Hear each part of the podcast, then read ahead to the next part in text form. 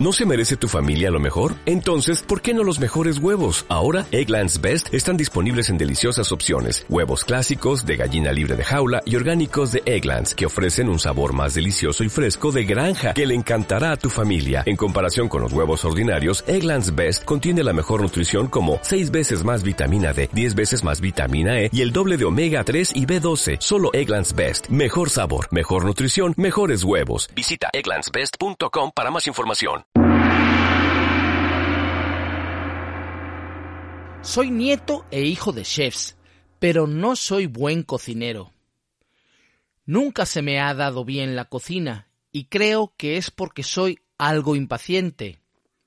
La cocina requiere de calma, de templanza, requiere tratar el producto con cariño, y yo lo que quiero es comérmelo lo más pronto posible. Aún así, de vez en cuando me pongo el delantal, afilo los cuchillos, desempolvo las sartenes y saco mi colección de especias.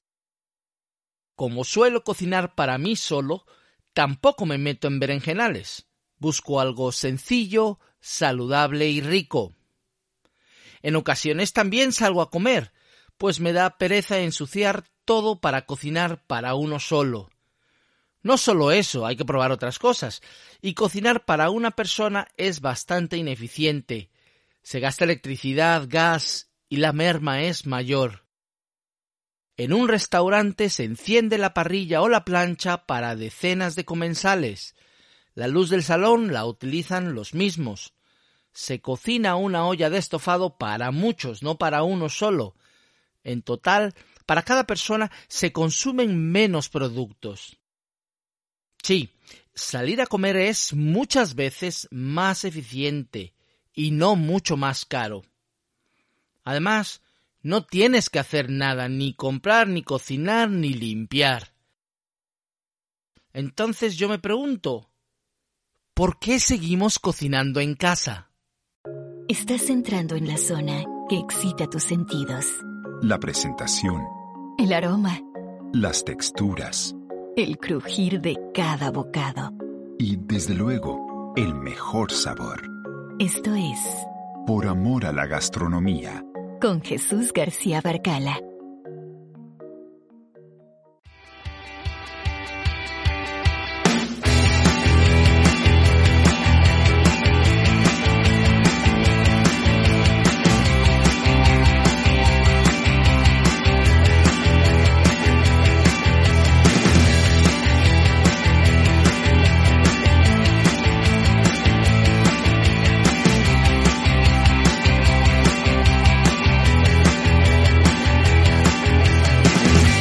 Buenos días, tardes y noches, querido comensal. Hoy tenemos un programa gastronómico puro y duro.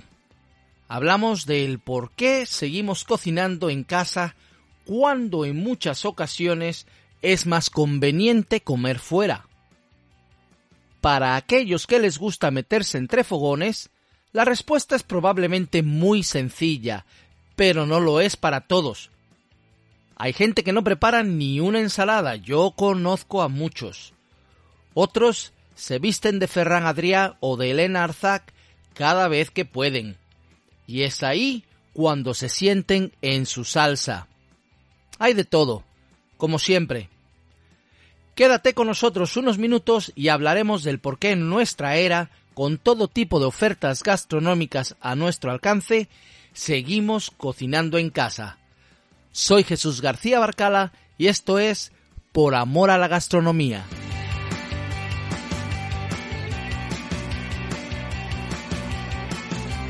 Es muy difícil establecer el momento exacto en el que empezamos a cocinar. Ya desde la definición misma podrá haber muchas opiniones. Habrá quien crea que cocinar es mezclar ingredientes y otros que basta con cocerlos. Así, Habrá quienes crean que la cocina nació cuando asamos el primer jabalí, así, sin nada, ni siquiera sal. Entonces habíamos descubierto seguramente por accidente que pasado por el fuego la comida sabía más rica que cruda y que era más fácil de comer y de digerir. Otros pensarán que el arte de cocinar no surgió hasta que a alguien se le ocurrió meter al jabalí o a la cebra o lo que fuera en agua con unas piedras calientes y ponerle unas hierbas. Pero seas del bando que seas, lo más probable es que ambas cosas sucedieron muy cercanas en el tiempo. Durante los siguientes miles de años, la cocina no dejó de evolucionar, no ha dejado de evolucionar hasta convertirse en un arte, en una manera de vivir y en un negocio. Y hasta nuestros tiempos. El 99,99% de la población mundial, sin embargo, y durante la mayor parte de la historia, antes de comer tenía que prepararse la comida. Comer significaba cultivar, cosechar y moler el grano para hacer un tipo de pan. Comer significaba matar un pollo o un cerdo, o pescar, o como poco comprar la carne en el mercado. No era muy complicado, por supuesto, pues la mayoría vivía de la agricultura, en el campo, con acceso a materias primas frescas. Pero había que cocinar, y eso lo hacía uno mismo o un miembro de la familia propia. Cocinar se convirtió muy pronto en una actividad necesaria para la supervivencia de la civilización.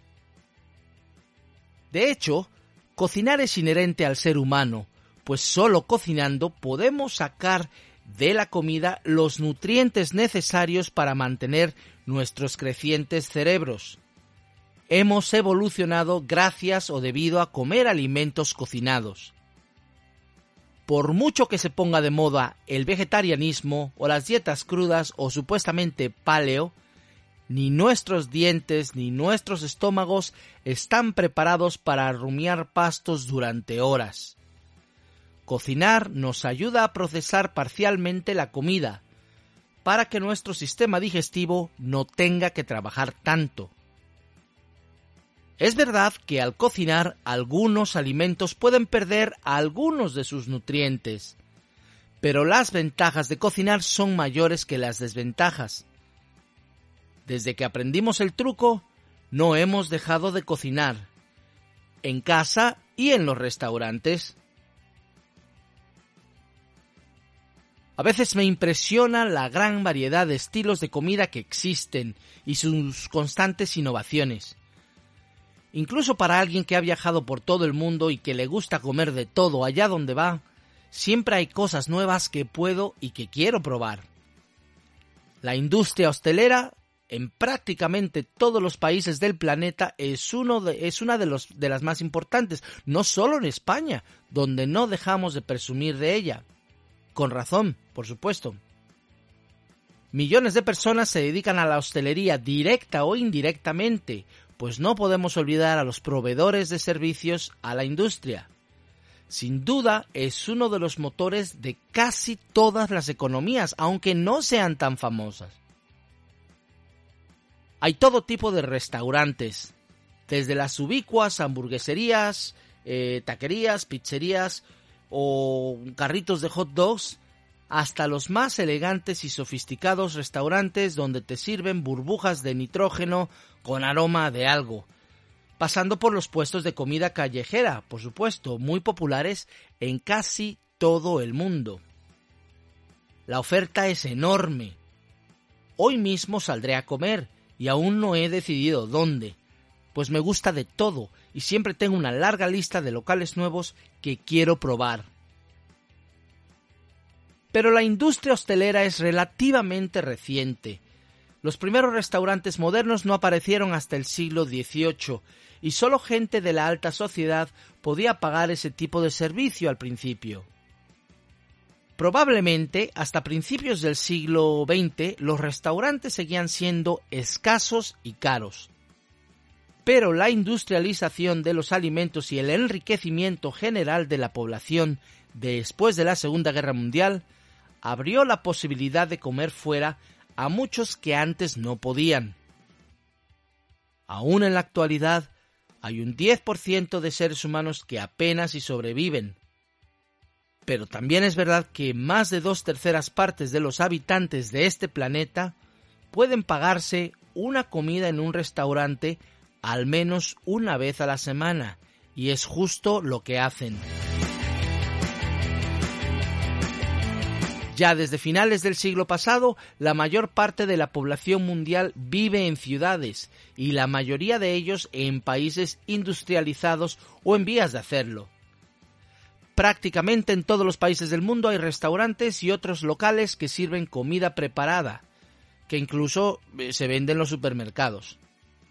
Puedo comprarme fácilmente una pizza congelada en el súper y no pagaré más de 3 euros por ella.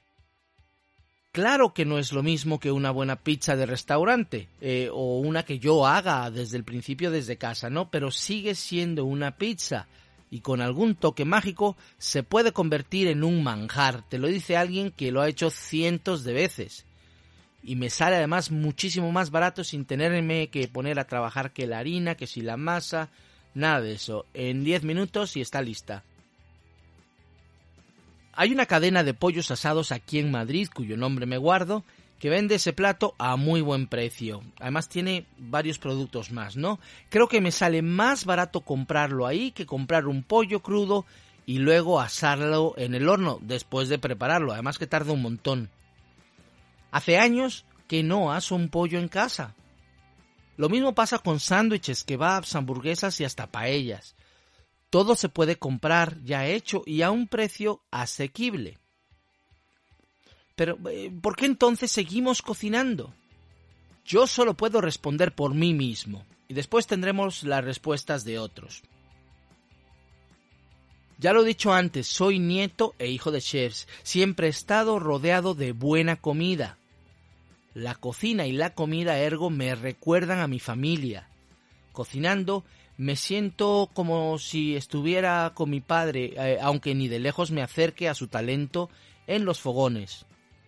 Me acuerdo de él en casa o en el restaurante, dando órdenes, cocinando, probando y dándome de probar. Me acuerdo de sus callos, de su pollo en pepitoria. Recuerdo también a mi madre, por las noches preparando croquetas o su famoso ajipollo, que no lleva ni ajo ni pollo. No me olvido del hecho de que cada vez que llego a casa de mi madre me pone enfrente algo de comer y limpio el plato, aunque sea solo por vicio. Recuerdo también a mi abuela, que siempre le ponía un chorrito de cerveza a la paella cuando ya le quedaba poco. También aparece la memoria de mis años universitarios, cuando trabajé de camarero. Casi todos estos son buenos recuerdos dentro o alrededor de la cocina. Por si fuera poco, cocinar es crear, así que incluso mis platos más ridículos me dejan la sensación de que algo ha nacido de mis manos, como escribir un libro o crear una obra de arte en un lienzo. Ni de lejos me siento artista, eh, todo lo contrario. Pero crear algo, por muy malo que sea, deja un buen sabor de boca y nunca mejor dicho. Además, algunas de las pocas veces que me pongo el delantal lo hago para intentar no impresionar, sino agradar a mis invitados. Quiero que lo pasen bien, que coman algo diferente, que les deje buenas sensaciones y recuerdos. Aparte, a mí me gusta comer y me gusta prepararme cosas que a mí me gustan y que yo que soy el único que sabe cómo hacerlos o que soy el único que les da ese punto exacto, ¿no? Pero bueno, más que nada cocinar es un ritual, uno que nos viene de lejos, cuando nuestros ancestros aprendieron a cocinar la carne y lo hacían alrededor del fuego con todo el clan presente. En tiempos en los que las calorías no estaban garantizadas, comer era una bendición. Era junto con la reproducción el elemento más importante de la supervivencia de la especie. Seguramente los hombres, mujeres, niños y ancianos del Paleolítico sonreían mientras esperaban un bocado del gamo, antílope o pecarí que se rostizaba lentamente sobre las llamas. La tribu, mientras esperaba la comida, cantaba, bailaba y o contaba historias. Cocinar y comer se convirtieron en rituales que, a la vez que alimentaban el estómago, construían y reforzaban lazos sociales, alimentaban ese, tejido social, ¿no? Y sigue siendo así, como creo que demuestra nuestra gran afición por el aperitivo. La civilización siguió su camino y durante los siguientes milenios la cocina se convirtió en un lugar para socializar. Hombres y mujeres, o quien fuera que fungiera como cocinero o cocinera, se reunían en la cocina para hablar de mil temas, ¿no? Además, por ejemplo, muchas veces cuando nos reunimos con amigos nos reunimos a comer. Usamos la comida como vehículo de fraternización. Pero hay más razones por las que nos metemos en la cocina, o yo lo hago al menos. Eh, y una de ellas es que suele o puede ser más barato. Lo es al menos si cocinamos para muchos, o si cocinamos bastante de un plato que luego podemos guardar. Y ya no es solo cocinar, sino la compra. Me sale mucho más barato comprar un paquete de un kilo de pasta que varios de 250 gramos, si es que los encuentro.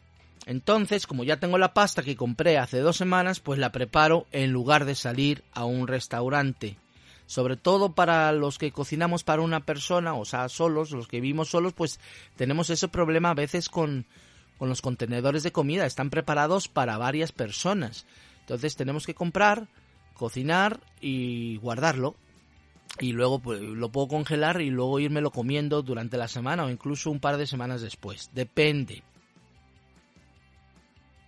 Eh, como ya habíamos dicho antes, eh, un restaurante muchas veces puede vender su menú a buen precio porque consiguen la economía de escala.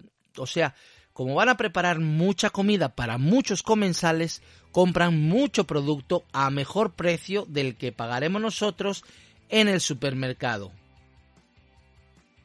Así a veces nos conviene comer fuera, otras veces en casa si nos toca cerca del trabajo o, la casa en la que vivimos está lejos del trabajo, pues no podemos estar yendo y viniendo. Es verdad que nos podemos llevar el topper para calentarlo ahí en la oficina, pero no es lo mismo. La mayoría de las personas que conozco hace un poco de los dos. A veces comemos en casa y a veces comemos fuera. Pero hay otra razón por la que me puedo meter en la cocina una que a mí siempre me ha importado, y yo creo que a todos, pero que la edad ha hecho que me importe cada vez más, y que veo que también importa mucho a las nuevas generaciones. La salud.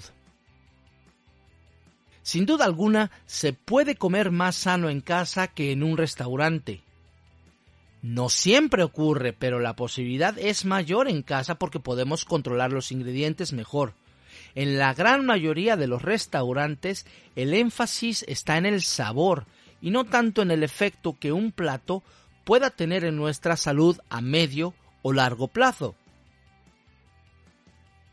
Por supuesto que en buena parte de la hostelería, por no decir en toda, se puede comer sin preocuparse mucho de las calorías o las grasas, la sal o los azúcares, los villanes del cuento, pero para aquellos que comen fuera varios días a la semana, el efecto puede ser no muy positivo. Lo sé por experiencia porque en algunas etapas de mi vida me he visto obligado a comer fuera casi todos los días de la semana. Y no es una crítica hacia la hostelería, no. Los cocineros profesionales quieren que a la gente les guste su comida, y no tanto que se preocupe uno por si nos va a engordar o a subir la tensión. Esa es nuestra responsabilidad.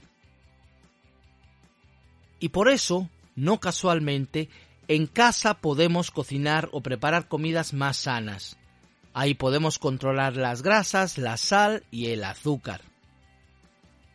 También es verdad que cada vez hay más locales que dicen preocuparse por nuestra salud y he visto algunos buenos intentos. Pero si te digo la verdad, se quedan en eso, en buenas intenciones. Por ejemplo, hay una pequeña cadena de restaurantes aquí en Madrid a la que acudo con asiduidad.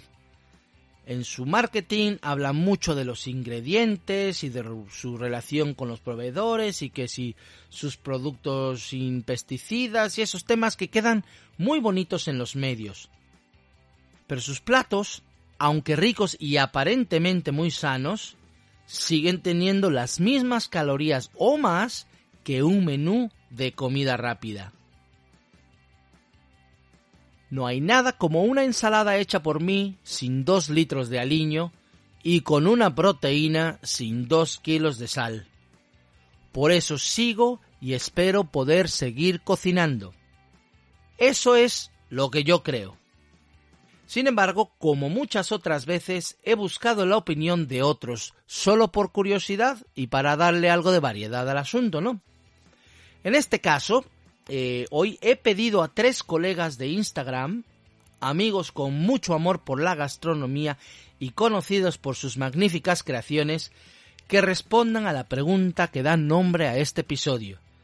¿Por qué nos gusta cocinar? Esto es lo que me respondieron. Primero, Rosa, cuyo nick en Instagram es Miss Gardener. Hola, me llamo Rosa y soy cocinera de mi casa. Me pregunta Jesús que por qué me gusta cocinar. Difícil respuesta, sobre todo teniendo en cuenta que en casa a la que menos le gusta comer es a mí. Todavía es más difícil por eso. Desde mi punto de vista, en la cocina se desarrolla mucho la creatividad. Soy de las que disfruta en la presentación de los platos. Siempre digo que bonito está más bueno. Se aprende nutrición, intento hacer platos más o menos equilibrados, vas leyendo por aquí, por allá y al final pues aprendes. Como colofón final, en casa son muy agradecidos. Quizá me tengan el punto cogido, la verdad. Eh, si decimos que está más bueno, cocinará más y mejor. Cuando pongo un plato en la mesa, mamá, qué bueno está esto.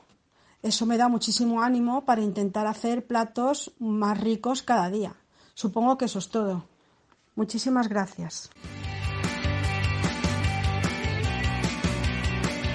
Luego tenemos la opinión de José, a quien encontramos como Tiritimundi en la red social de la fotografía.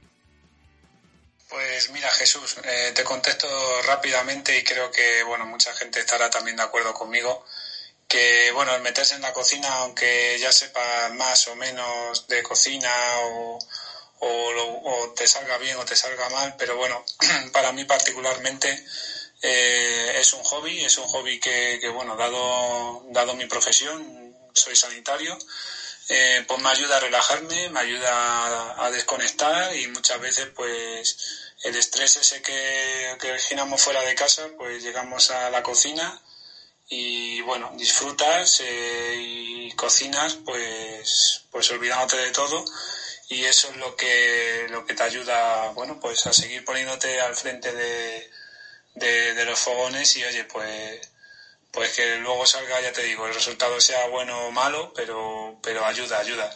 Así que nada, ahí seguiremos. Todo un placer.